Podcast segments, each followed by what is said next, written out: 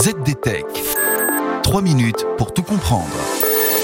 Bonjour à tous et bienvenue dans le ZDTech, le podcast quotidien de la rédaction de ZDNet. Je m'appelle Marine Loust et aujourd'hui, je vous explique comment vous protéger des cyberattaques chez vous comme au bureau.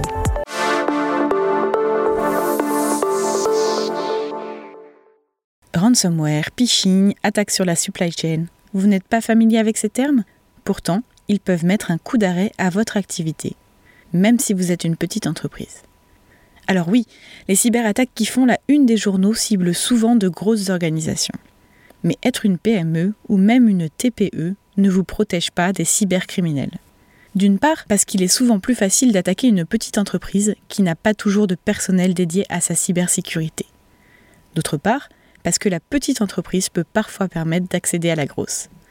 Mais pas de panique, la plupart des cyberattaques peuvent être évitées avec des astuces simples. Voici donc quelques conseils pour bâtir un cyber-rempart.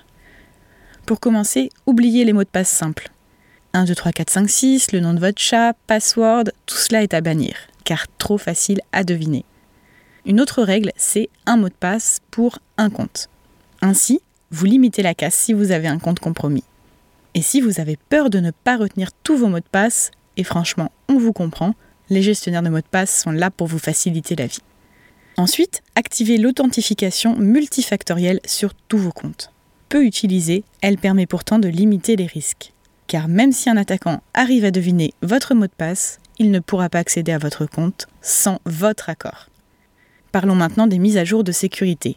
On a tous un jour procrastiné pour les installer. Pourtant, il faut les appliquer dès qu'elles sont disponibles. Je vous explique. Lorsqu'un correctif est publié, le problème qu'il corrige est révélé. Les cybercriminels s'engouffrent alors dans la faille pour l'exploiter. Si vous patchez, vous êtes protégé. Passons maintenant à quelques conseils spécifiques pour les entreprises. Tout d'abord, formez vos employés à avoir les bons réflexes. Par exemple, vous pouvez leur apprendre à reconnaître un email de phishing ou une pièce jointe suspecte.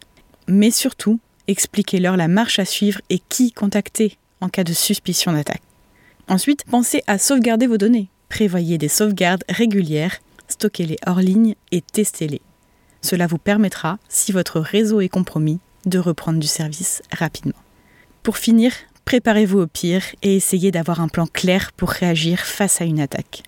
Comme ça, si des cyberattaquants passent quand même votre bouclier, vous pourrez agir avec calme et sans froid. Et voilà, on a fait le tour du sujet.